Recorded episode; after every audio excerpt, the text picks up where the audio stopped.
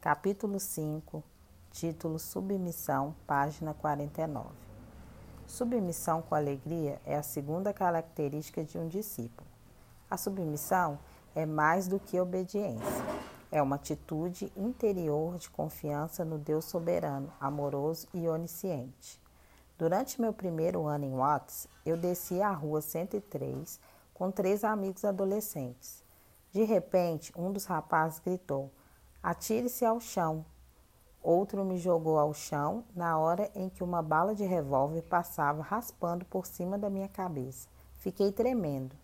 Depois que me recompus, perguntei aos rapazes como sabia que um tiro seria dado, especialmente porque vinha de trás de nós. Um deles sorriu e, debochado, perguntou: Então você estudou na Universidade da Califórnia e não reconhece o som de um revólver sendo engatilhado? Fiquei grato pela perícia que demonstraram. Daquela hora em diante, senti-me fel feliz por submeter-me à liderança deles quanto à sobrevivência nas ruas. Eles nunca tiveram de me dizer uma coisa duas vezes. A palavra deles era lei. Eu confiava neles. Cristo convida-nos a confiar nele. Venham a mim todos que estão cansados e sobrecarregados e eu lhes darei descanso. Página 50. Tomem sobre vocês o meu jugo e aprendam de mim, pois sou manso e humilde de coração. E vocês encontrarão descanso para suas almas, pois o meu jugo é suave e o meu fardo é leve. Mateus 11, do 28 ao 30. Tomem meu jugo significa submeter-se à autoridade de Cristo, confiar nele Submissão é pré-condição para o resto que Cristo promete aos seus discípulos. Quando comecei a dirigir um carro, observava o limite de velocidade, mesmo sem querer. Minha motivação para a obediência à lei, porém, não era confiança, e sim medo. Não queria ser multado e ter de pagar um seguro mais alto. O Estado estava satisfeito com a minha obediência à sua autoridade, não obstante minha motivação. Cristo, porém, não se agrada de mera obediência. Ele quer também que seus discípulos sejam submissos, que confiem nele. Existe muita diferença entre submissão e obediência. Os fariseus oferecem um exemplo clássico de obediência sem submissão.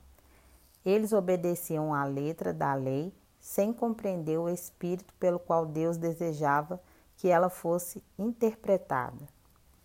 Eles não confiavam no julgamento de Deus, porque sua lei mais alta, a lei do amor, era-lhes totalmente estranha. A Bíblia também relata incidentes de submissão sem obediência. Se as leis dos homens entram em conflito com as leis de Deus, o discípulo pode ainda ter espírito submisso, demonstrando abertamente sua confiança em Deus. Pedro e João mantiveram o espírito submisso a Deus, mesmo quando desobedeceu a sua lei injusta. Quando eles, que tinham autoridade sobre os apóstolos, ordenaram-nos a parar de ensinar a respeito de Jesus, eles se recusaram a obedecer Atos 4, do 18 ao 20. Continuaram a ensinar a respeito de Cristo e ainda oraram pedindo ousadia para fazê-lo. A submissão à autoridade suprema de Deus exigiu que desobedecessem às autoridades temporais. Note, por favor, que Pedro e João não ocultaram sua desobediência, mas pregaram abertamente, confiando as consequências ao Senhor. Eles estavam dispostos a sofrer mais punições se assim as autoridades resolvessem, sabendo que a obediência pública a Deus traria glória a Ele. Se os apóstolos viessem se sentir culpados caso alguém o pegasse, fazendo aquilo que acreditavam ser justos, não teriam espírito submisso. Um ato realizado com espírito submisso não causa culpa.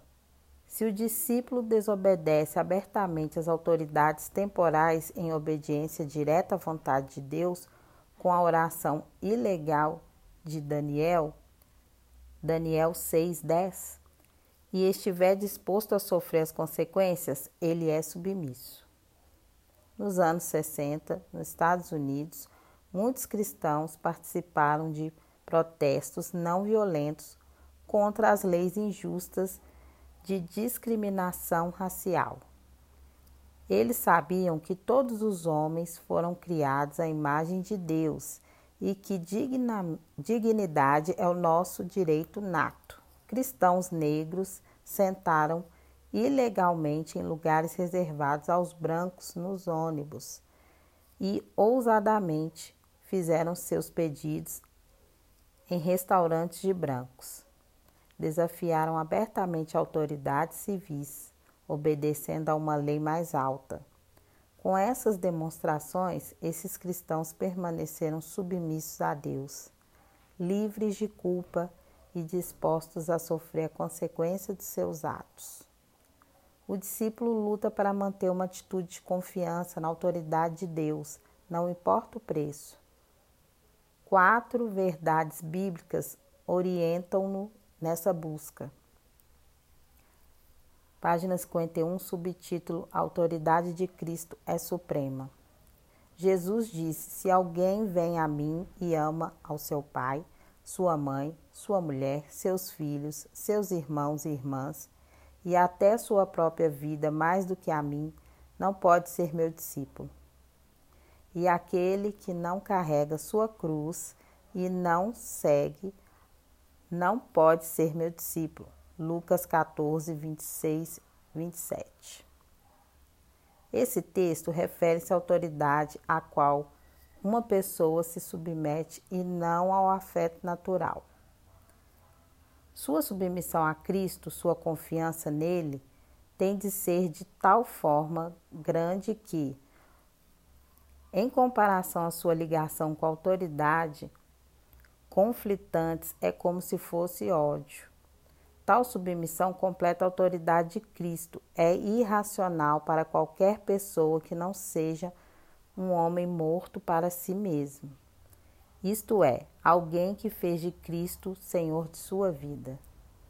Os que vivem nos guetos são muitas vezes confrontados com autoridades confiantes. Rati é a mãe de várias crianças do nosso clube bíblico vivem em extrema pobreza muitas vezes, passam sem ter o que comer ou com o que se vestir. À medida que fomos ao encontro das necessidades físicas dessa família, em nome de Cristo, Rati veio amar Jesus e obedecer à ordem de segui-lo. Seu marido era traficante de drogas do México para o sul da Califórnia. Muitas vezes ele forçava Rati e as crianças a ajudá-lo. Ele amarrava um pacote de heroína às pernas de Rati, escondendo-o debaixo do seu vestido, ou prendia sobre as roupas das crianças. Ameaçava surrar até mesmo matar a família se recusassem a obedecer. Motivados pelo medo do sofrimento físico do qual tinham sido vítimas frequentes, eles obedeciam. Quando Rati aceitou Cristo, enfrentou uma crise severa. Ela sabia que desobedecia a Deus ao transgredir a lei do país e colocava seus filhos em perigo. Mas se recusava a obedecer ao marido, se recusasse a obedecer ao marido, as consequências seriam terríveis. Que autoridade tem a precedência? A quem ela deixa submeter-se? A Cristo ou ao marido? Jesus não deixou dúvidas. A autoridade de Cristo é suprema. Mateus 23, 10. Página 53. Assim, arriscando a própria vida e a de seus filhos, Rati obedeceu a Cristo, tomou sua cruz e o seguiu. Enquanto eu lutava para entender o que significava confiar em Deus, Lucas 14, 33 me atingiu em cheio. Da mesma forma, qualquer de vocês que não renunciar a tudo que possui não pode ser meu discípulo. Grifo do autor. Ao fazer uma relação das minhas bênçãos, de todas as coisas que considero preciosas, minha esposa, meus filhos, meu trabalho, minha saúde, meus amigos, minha reputação, meu lar, percebi que qualquer delas podia tornar-se um Deus para mim. Tive de admitir que, se Deus quisesse levar uma ou todas elas, eu realmente entraria em crise. Então Deus me lembrou de que eu era um homem morto. E um homem morto não tem possessões. Renunciei a todos os meus direitos e a essas bênçãos quando Cristo se tornou Senhor da minha vida. Agora ele simplesmente emprestava. Se Deus escolher em sua divina sabedoria remover uma ou todas essas coisas que tanto amo, Creio que Ele sabe o que faz e me dará a graça de continuar a me deleitar nele. Alguns cristãos estabelecem condições para obediência, como irei onde o Senhor me mandar, exceto para Watts. Ou farei tudo que o Senhor ordenar, se ele me der a garantia de que nenhum mal acontecerá à minha mulher. O que isso realmente significa é: não vou a lugar nenhum, nem faço nada, a não ser que eu queira. Quando estabelecemos condições para obedecer a Deus, negamos completamente a nossa confiança nele. Qual, qualquer reserva quanto à submissão a Deus demonstra que achamos que sabemos cuidar de nós mesmos melhor do que Deus e que Deus não sabe o que é melhor para nós. Que tolice! Qualquer coisa menos que submissão com alegria é negação de autoridade suprema de Deus, negação de sua sabedoria, de seu amor, de sua morte e do seu próprio eu. Página 54, subtítulo: Cristo reina hoje por meio da autoridade delegada. Jesus declarou: Foi-me dado toda autoridade nos céus e na terra. Baseado nisso, ele comissionou seus discípulos: Vão e façam discípulos de todas as nações. Implícita nessa ordem estava o investimento de sua autoridade nos discípulos, para edificar e regulamentar sua igreja, pois ele mandou que o, que o fizessem em nome do Pai e do Filho e do Espírito Santo. Mateus 28, 18 e 19. Jesus disse aos seus discípulos: Quem recebe vocês, recebe a mim, e quem me recebe, recebe aquele que me enviou. Mateus 10, 40. Aqui estava a cadeia de autoridade. Cristo representava o Pai, os apóstolos representavam Cristo. Receber um apóstolo era como receber o Pai. João 13, 20.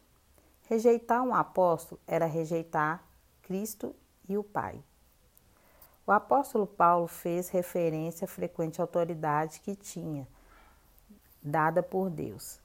Pois, mesmo que eu tenha me orgulhado um pouco mais da autoridade que o Senhor nos deu, não me envergonho disso, pois essa autoridade é para edificá-los e não para destruí-los. 2 Coríntios 10, 8. Muitas vezes Paulo exerceu essa autoridade Irmãos, em nome do Senhor Jesus Cristo, nós lhe ordenamos. 2 Tessalonicenses 3, 6. Os primeiros discípulos delegaram a autoridade recebida de Cristo àqueles que eles treinaram. Com a autoridade de Cristo, designaram líderes para a igreja. Atos 6, 3, 6. 14 e 23. E comissionaram e instruíram outros, que por sua vez ensinaram ainda a outros. 2 Timóteo 2, 2.